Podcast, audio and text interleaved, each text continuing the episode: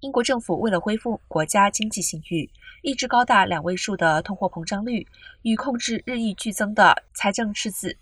财政大臣韩特今天宣布了紧急预算案，提高对石油和天然气公司获利课征的暴利税。这份紧急预算案将处理生活成本危机，重建英国的经济。方法之一是将油气公司的暴利税从现行的百分之二十五调升至百分之三十五，实施到二零二八年三月。另一个方法是对发电业者开征税率百分之四十五的临时税。韩特表示，这些新税加总可对明年的财政挹注一百四十亿英镑。